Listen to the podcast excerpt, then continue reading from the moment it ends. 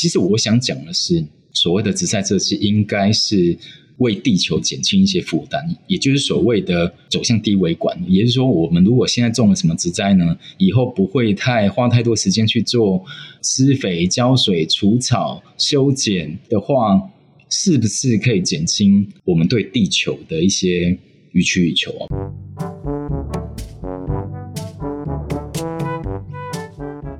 大家好，我是吴淑远，欢迎收听诚品讲堂 Podcast。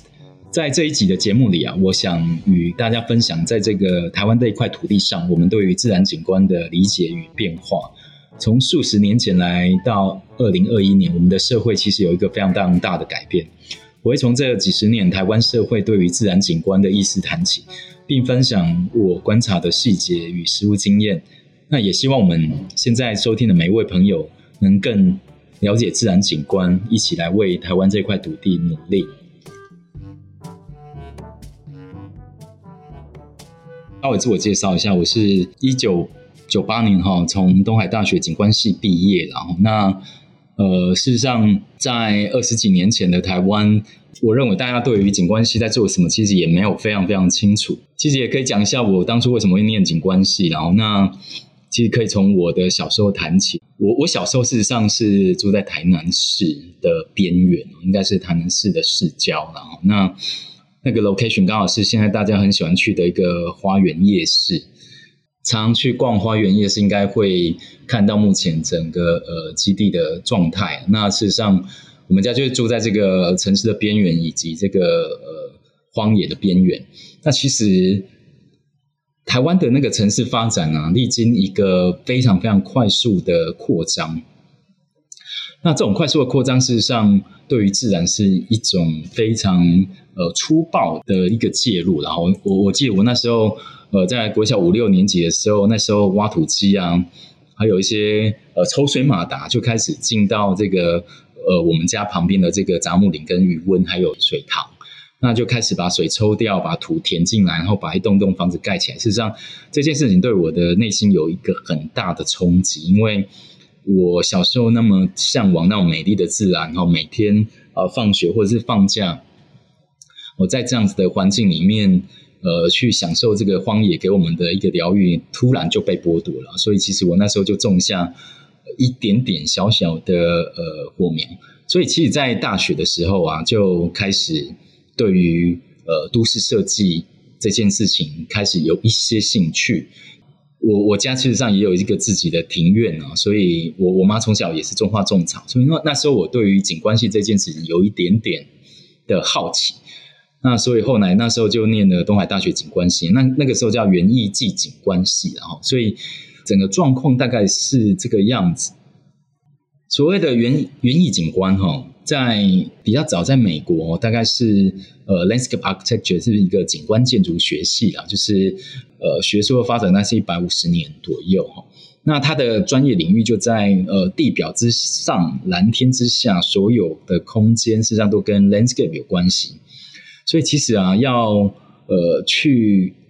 看一个国家它到底文不文明哦，其实有很重要就是看他们的广场及都市设计。有没有一个城市美学的美质，以及对自然的尊重？所以，其实我后来呃，从东海大学景观系毕业之后啊，其实在台湾工作了大概呃五年。那这五年间呢、啊，其实我我对于台湾的整个景观专业的发展，其实还是非常非常失望的哈。其实那个那个年代，大概就是还是一个经济快速发展、都市快速扩张，那景观事实上就是。有点像是装饰一样嘛，就是在填补建筑的缝隙这样子。后来就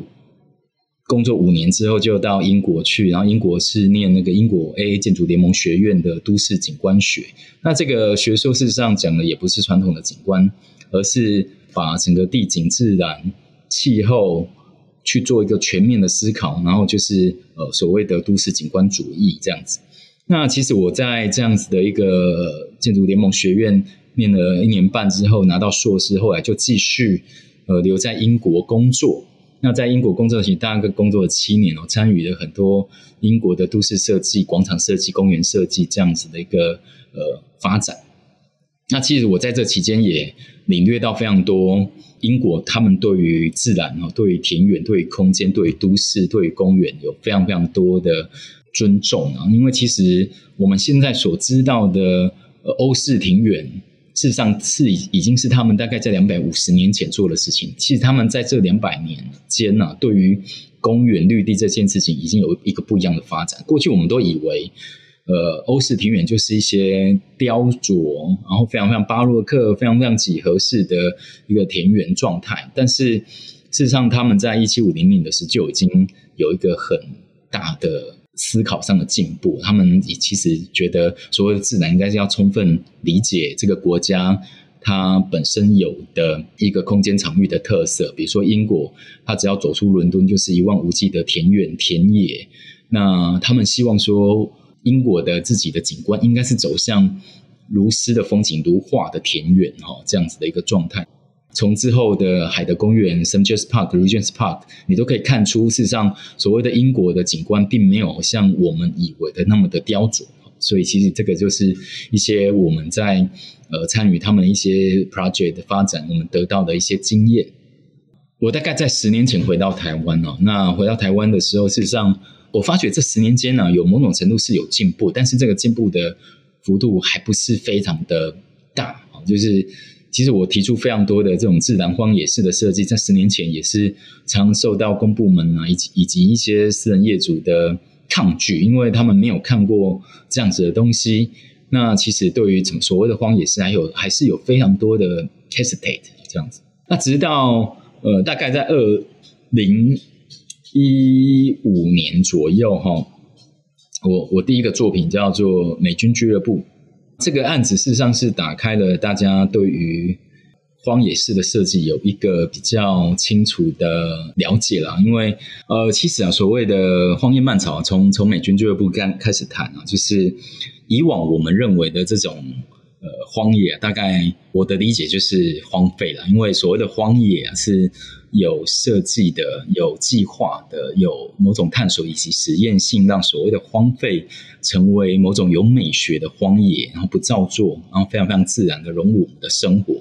那其实美军俱乐部是一个这样的状态。那事实上，这样的美学实际上扩张的蛮快的，因为事实上最后也引发了呃，台中世界花博的一个呃策展哈。那个时候台中世界花博在呃举办的时候，他们其实呃在台湾有去呃试着去甄选这个时代啊一个比较新的景观设计观念的设计师。那那时候我事实上是因为美军俱乐部的这个事情而被注意到哈，所以其实那时候台中市政府就请我去。演讲哈，就是讲说，诶，那国外到底怎么看待景观设计专业？那我们国内是不是有机会来让这样子的自然荒野式的观念来台湾有一些些的发挥？但当然是从美军俱乐部引起大家注意啊。所以其实大家如果仔细看台中世界花博，讲的就不是以前的那个台北花博那种台湾大花海或者是花团锦簇的几何式的展演，而是把台湾呢、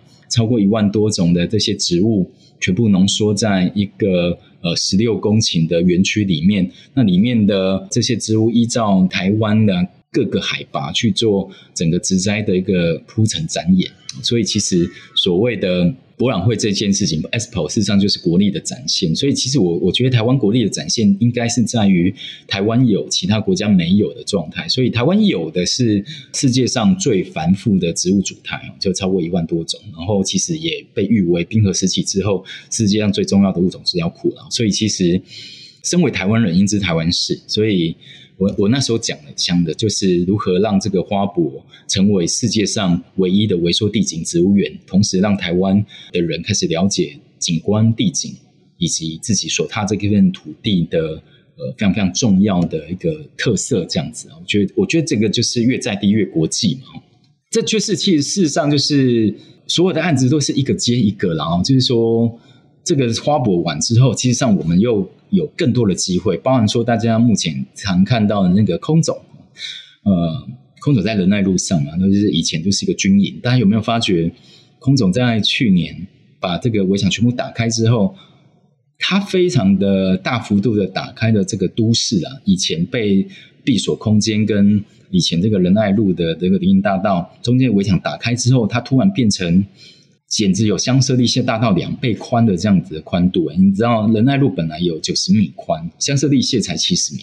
那仁爱路这个围墙打开之后，事实上加了四十米的腹地，所以它其实纵深有一百三十米，就是呃香榭丽榭大道两倍宽。其实我觉得都市啊，是从这种不断的重组、不断的打开藩篱、不断的让一些自然的元素进入我们的都市，才会去改变整个都市的样貌。甚至是在空总同起的，还有台北的西区门户计划的三井仓库广场啊，这个也是我们国家非常重要的一个都市广场。那大家如果常常经过忠孝西路，应该可以看到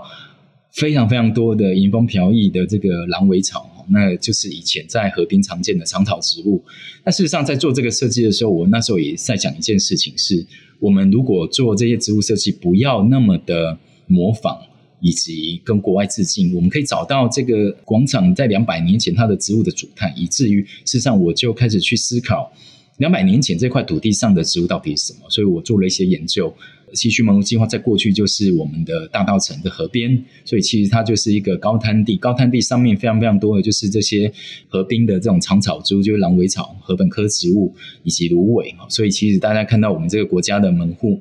种了非常多这样子，呃，去追忆两百年前。自然地景的一个状态，都要讲这些，其实大家才会对于这个设计有些理解了。那事实上，我在题外话讲一些当初在种这么野的植栽的时候，事实上也引起了一些民众的质疑了哈。所以其实民众还蛮常打一九九九去要求里长啊，要求公园处去把它打掉。那后来，其实在我在去年呢，就发觉那个我们的公务人员跟我讲说。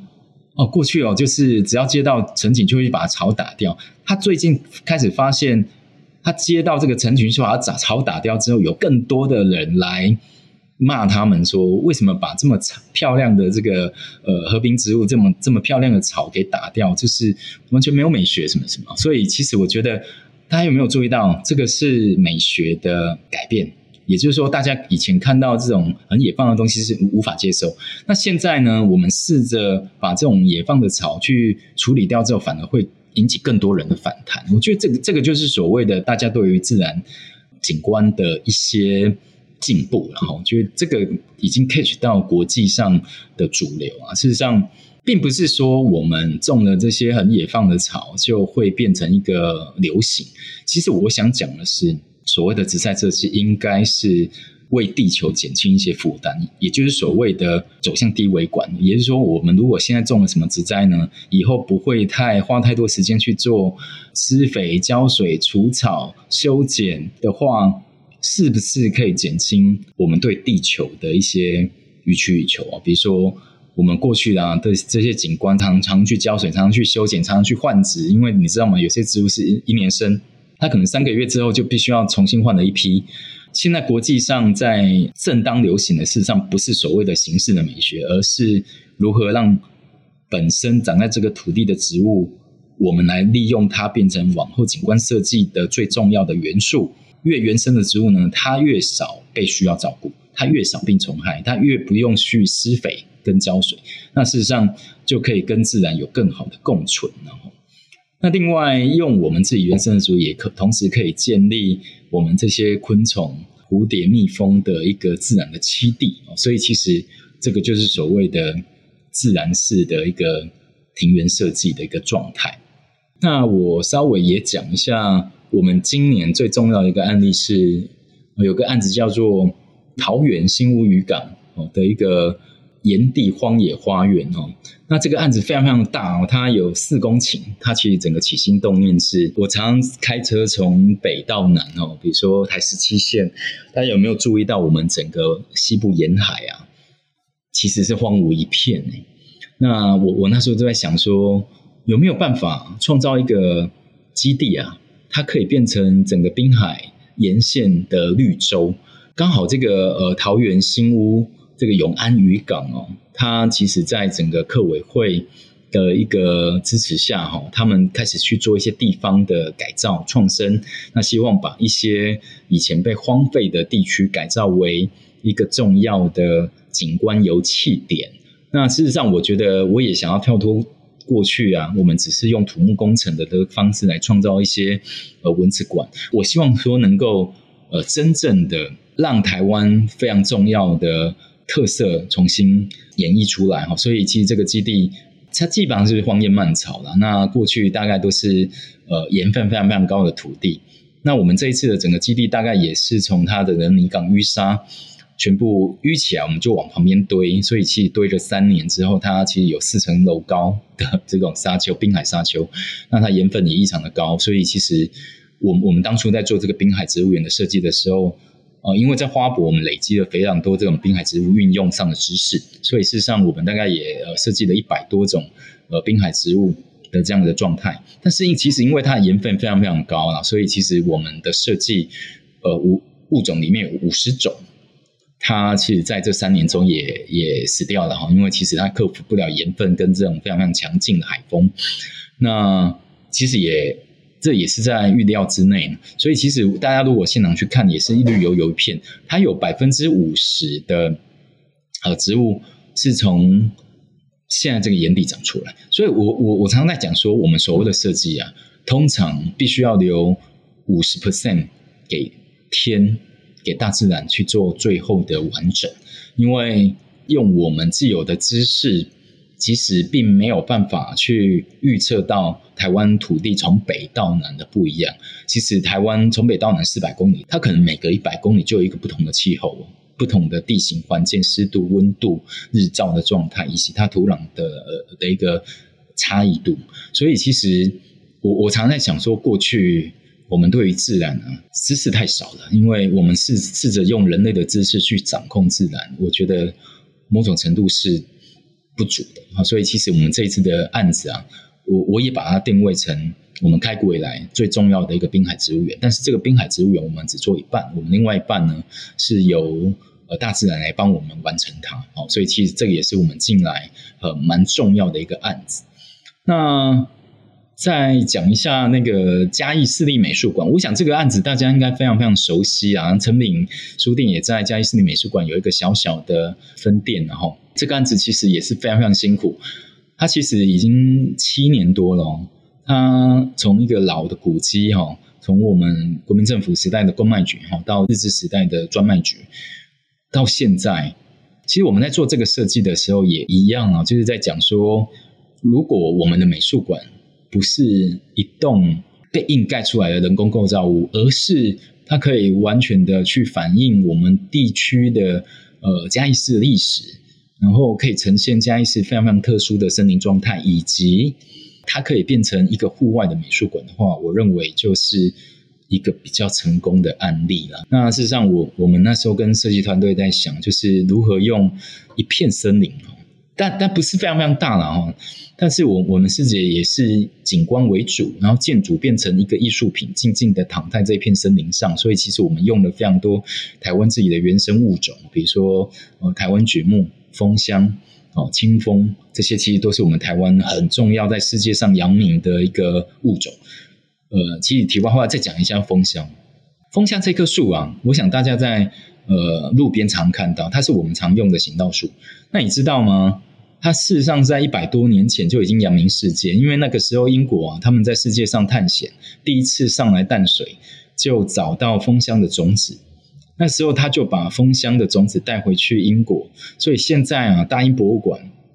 哦，还有皇家植物园各藏了一颗枫香的种子，我们在我们的路边常看到，人家把它当国宝啊，所以其实蜂箱的学名里面就有 Formosa，其实我觉得这很重要是。我们在做所有的设计的时候，植物的设计，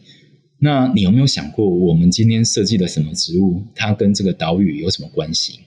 好，那我们在嘉义市民美术馆的这个案子，种了蜂箱，种了台湾榉木，事实上都都代表台湾。那我们用这样子的一个呃树镇森林，把这一栋老建筑给包围起来。你要进到美术馆的时候，你会经过一片树林。那这片树林事实上就是回想过去，以及沉淀你的心灵，然后再进到这个美术馆。因为外面毕竟还是车水马龙啊，所以其实我们对于声音、对于这些嘈杂，如果有一段时间的沉淀，那你再进入美术馆，你会有一个不一样的体会。这样子。更重要的是一片森林，然后变成一个嘉义市最重要对外的一个都市的客厅。这个我是觉得一个是一个空间改造啊最重要的一个呃范例跟一个典范这样子。那其实我我还想要再讲一个案子是，大家如果有去过台南市，有一个台南市的水交社文化园区哦，这个案子也是非常非常特别啊，因为它事实上也是从日治时代的海军航空队的官舍，一直到国民政府时代变成眷村，然后一直到大概在五年前，台南市文化局也希望说好好的来改造这个眷村，然后变成一个台南很重要的文化园区。那我那时候接到任务的时候啊，我就其实跟市政府大概有稍微一个很快的概念的对谈，因为我就开始说，呃，其实啊，有没有发觉台湾啊，从台北到台南到屏东，眷村的改造都一模一样？哦，其实我们只是把建筑给修复完，然后其实旧的变新的，然后整个围墙把它补回来，然后把一些呃油漆再漆回去，空间没有改变。那但是时代改变了，所以我我在想说，我们这今天要回去做这个呃百年的建筑，然后变成眷村，到现在我们要过渡到二十一世纪，然后在下一个百年，我们到底要给这些呃眷村有一个什么样的风貌？所以我那时候就提出了回复百年前的地景。那其实很重要，这也是职灾设计一个很重要的概念是，大家记不记得啊，在日治时代，他们都做怎样子的职灾设计？其实，在日治时代，他们用了非常多的棕榈科植物。那你知道吗？台湾本来不产棕榈科植物，诶，其实都是那时候日本啊，他把台湾当成南进基地，所以他从东南亚、菲律宾引进了非常多的植物，包含说大王椰子哦，这些很多的棕榈科植物。像现在的台大就是椰林大道，那些植物其实都是从东南亚引进来的。所以，其实，在那个年代。他们非常喜欢这些植物，但是到眷村年代，你知道他们喜欢什么植物吗？他们喜欢种果树，因为那个时候，呃，生活条件比较不好，所以他们把所有的庭院呢，都拿来种龙眼、荔枝、芒果、杨桃，然后。我我我觉得这件事情非常非常有意思诶，就是我们可不可以做设计的时候，不要再去创造一些新的人工构造物，去弄一些很奇怪的呃告示板、很奇怪的路口意象。你单是阅读百年的地景、百年的植物，你就可以看出一百年前的日治时代跟呃五六十年前的眷村时代跟现在到底有什么不一样。所以从我们接手开始，我们就开始去。呃，种比较多的台湾原生的树种，我刚才讲的台湾榉木啦、枫香、清风这些植物，啊，包含说草花灌木地被，因为这个区块呢，它也比较接近台南市的郊区，这一区叫做桂子山啊，所以其实它也非常多的这些长草植物，所以我引进了非常多的这种白茅啊、红毛草，以前我们都把它当野草，呃，欲除之而后快，但是它事实上可以变成我们呃都市非常非常重要的地被哦，因为你知道我们的草皮啊。只要你一起去踩它，它就会死掉。你仔细去看，我们从小到大的操场有活着的吗？没有，因为我们常在用它。但是我们有没有办法发掘属于台湾自己的草皮？那其实你看哦，我们在荒野啊，哦，就是不要说荒野，我们在废地啊，有一些被废弃的野地里面，你可以看到非常非常多那个毛穗长得白白的一大片。那这些都是我们过去农民最讨厌的呃野草，因为它的窜根速度极快，那非常非常难除。可是我有时候我觉得，你只要换一个 position，你就可以发觉它的好诶，因为它长在农田当然不好啊，因为人家要种稻，你长了一大堆野草，就是会去抢人家的土地。但是如果我们需要有一个耐践踏、不维管、不浇水、不施肥的草地，那不就是我们这些野草？所以其实我在呃这个水交社文化园区种了非常多这样的野草。那事实上也引发了我们呃这个文化园区旁边有一个国小，他们就有一个自然食农教育课，我就使用的是农农业的农，他们竟然有一堂课呢是来这里割草，他们就讲说，其实是白茅啊。对我们这个国家的历史非常重要哦，因为其实，在四百年前，我们的原住民就用这个白茅在搭茅草屋。但是，在汉人来的时候呢，就开始发觉，哎，这个白茅啊，它有药用，哎，它是可以治火气啊，然后退火啊，这种比较伤风的用药。然后，其实我觉得这个就是时代啊，我们到现代啊，曾经把它当成呃欲除之而后快的野草，但是仔仔细去回想历史，它才是对我们这个民族啊，这个国家对人类最有贡献的。所以其实我们现在把它恢复到现在，实际上就是作为台湾最有味道的这个野草植物的草皮。哦，所以其实我我讲完这个案子啊，我我想要说的是，所谓的设计啊，千万不要再沉醉在以前的那些非常刻意的、非常夸张的矫揉造作的东西，而是呃静静的去阅读地景、阅读历史，你可以找到非常丰富的材料。哦，那事实上，这个水交社文化园区目前也变成大家如果有常去台南，我想现在年轻人非常爱了哈，非常爱去台南。那其实他们现在有一个最重要的市集叫 Mori 哈，叫森四集。之前是在台南市立美术馆。那其实，在今年的时候，他们就移到这个水交社文化园区。呃，我那时候对于这个园区有一个想法，就是它是把围墙拆掉的一个水平开展式的，非常非常像英国地景的方式来做一个文化园区。那这个文化园区同时也是台南市一个非常大的中央公园的一个状态。所以，这个大概是。呃，我试着把我在英国所学带回来台湾的几个案例的实现。那其实我我讲的都不是形式的模仿，我也不是在模仿所谓的英国式的田园，也不是在模仿英国式的地景。我讲的事实上就是呃一个尊重自然、呃历史、植栽的演变状态以及空间的释放。那其实这个都都不存在形式的一个状态。那其实。呃，非常非常多的案子，我想也很难呃一时之间呃跟大家一个一个的详述了啊。所以其实最后来讲一下个人职业的这个初衷及愿景描述啊，其实经经由这些案例的阐述，大家应该可以听得出来，我对于台湾事实上有非常多的期许，然后就是说我们要做做到这样子的一个案子的实现，事实上有非常多的呃困难，比如说。嗯，其实大部分的呃，我们的官员呢、啊、公务人员啊、公部门还是停留在非常怕民众呃做一九九九检举了啊。比如说我我们植物就是要剪成某个样子啊，那包含说我们的呃建设公司的业主啊，他可能也会呃指定说，哎，我要这个巴洛克式庭园或巴里刀锋的庭园，或是日式庭园，那或者是呃某种旅行的回忆啊，你知道吗？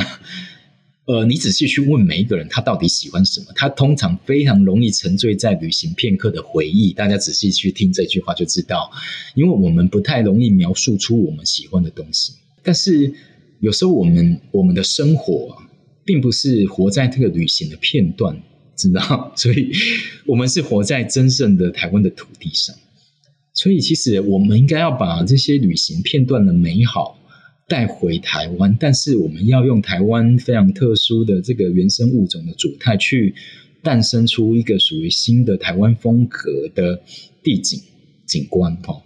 而不是去做形式的模仿。因为台湾这么呃丰富啊，只在丰富的岛屿，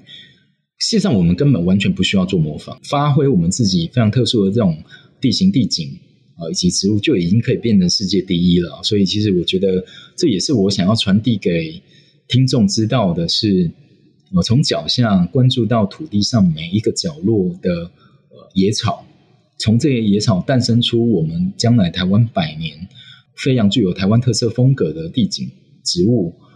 其实在世界上就是独一无二了。其实不要再去羡慕别人，我们自己就可以做得到呃这个状态。那我也期许我们的民众呢，我们的官员呢，我们的业主啊。可以不要再去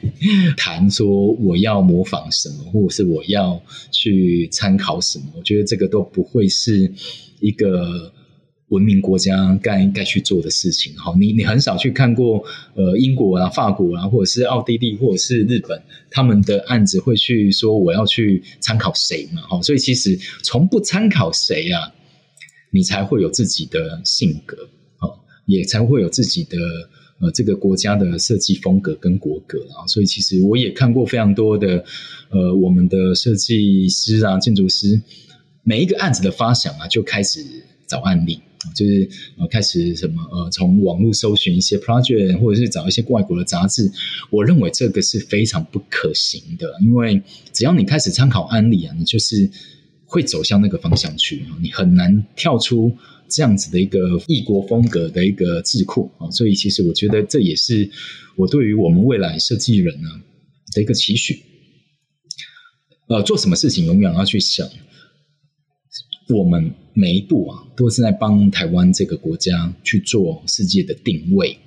那我们如果浪费了一些时间，可能会让整个国家的所有的事情停滞不前啊。再举一个例子啊，大家知道日本他们的年轻人啊，大概跟我同样年纪的，也都是四十几岁，可是。他们其实已经衍生出自己行走于世界独一无二的风格哈！你看他们在世界上赢得非常多的竞图，赢得多多少的国际大奖。那世界上对于日本设计这件事情的定位，已经有一个非常非常明确的脉络。那回头想一想，其实我们台湾啊，真的还是缺这一步，就是我我们非常少在整个国际上有一所谓的台湾设计或者是台湾风格。所以其实这也是我们今天。非常非常想要跟我们的听众阐述一下哈，我们对未来啊有什么样的期许哈？呃，其实最后啊，我想这个 COVID-19 来袭，大家是不是对于植物有更多的好奇跟想象哦？因为其实把大家隔离在家，然后在一个水泥丛林里面啊，非常人人的心智也也非常容易变得比较忧愁、忧虑跟紧张那。其实我们有一些植物的陪伴啊。整个人啊，心情会变得比较不一样。我讲一个例子哦，其实像美国啊，他们就统计出来说，诶诶，这个隔离啊，就是这种警戒啊，大概一年多啊，竟然诞生了两百万个园艺小天才这样子。因为大家关在家里呢，就没事干，然后只就开始去弄花弄草这样子。诶，其实我也常被问到这个问题是，那我们的家里啊，就是有小阳台啊，然后有啊空间都不大，我们怎么去做这些呃植物的设计、园艺的设计啊？然后也也常被问说，哎，我们可不可以给老师给我们一些植物的名单呢？这样我们可以比较早好入门。哎，其实我我倒是有一个不一样的想法，因为啊，有一年呢，我去芝加哥领一个世界的多年生植物的大奖哈，我们我们我帮台湾拿到首奖啊，就是因为花博。那你知道世界上有一个最有名的园艺师叫 Piet Otto，一个荷兰人，他其实就是我们这个时代最大最。重要的大师，我跟他有一个很快的呃对谈哦，哎，我就问他说：“大师有这么多的作品，而每一个作品看起来都不一样，哎，那你你怎么知道这次要用哪些物种啊？或者是如果有一些物种呃失败了怎么办？”他就很好奇的问我说：“失败有什么关系呢？他每一个案子都是失败，就是从失败里面得到知识，那其实并不会。”有一定的公式或有一定的指摘表，我觉得这是重点哦。因为我们在台湾到目前为止还是困在我要种什么才会成功的这个思维，我觉得这是不对的。因为所有的成功都是探索跟实验而来的，所有的成功一定有伴随非常多的失败。那台湾过去的植物大概只用了三十种，就是困在这个指摘表最大的问题，因为我们只种我们认为可以活的，但是台湾有一万多种物种。所以只用三十种的话，你知道会有什么后果吗？会有其他的九千九百七十种被我们谋杀了，因为我们没有用它，植栽商、苗圃商不会种，我们就是把这些原生植物全部给灭绝掉了！所以其实我觉得，从我们去花市把花搬回来种开始，但是不要去担心它会不会死掉。但是你要做的事情是，你要去观察，说我把它种死是为什么？第一个。是不是因为日照判断错误？第二个是不是放在不通风、不透气的地方？第三个是不是忘记浇水，或者是浇水太多？所以其实我觉得啊，全民植物学或者是生活里的植物学是在这里，就是没有一定的公式，但是你就是植物专家，你的植物专家的知识是从你自己开始做实验，而且你的实验的。呃，空间很大呢，因为过去只用了三十种呢，我们现在有九千多种可以大让大家慢慢实验。那其实台湾就会变成两千万的呃植物小天才哈，或园艺小天才。这是我对于这个国家的期许啦，就是千万不要再去买什么买什么入门的这种东西，没有什么入门的，就是所谓的知识啊，就是从失败开始哈。那科学的演进也是从不断的实验出现。那植物这件事情啊，就是从我们每一个人开始去种，我相信不是一个非常大的开销啦，因为我每个礼拜都去花市，再怎么贵的植物啊，也是几百块而已。好，那其实我觉得我们可以种出非常多的排列植物。我其其实是自己这样期许自己是，是我可能再过十年就退休了。那常常有人问我说：“哎，我的风格啊，我这样子的东西会不会开始出现重复啦，或者怎样？”其实不会耶，因为大家有没有想过，九千多种植物，我再种个五十年，可能也试验不完。你知道，这是所谓的排列组合。排列组合只要给你一百种那种排列组合，你大概就已经排出呃十年排不完了。更更何况是九千多种，你大概这辈子都在做这种排列组合，以及从高海拔引到低海拔这种植物的。培育的研究啊，所以其实单单是这件事情，我觉得一生是做不完，甚至是往下的五百年，我们可能都还在做这件事情。我再讲一个很重要的台湾很骄傲的事情哦，你知道世界上保有植栽物种最多的，过去曾经是英国皇家植物园，叫 Kew Garden 哦，它保了三万种植物。可是你知道台湾啊，从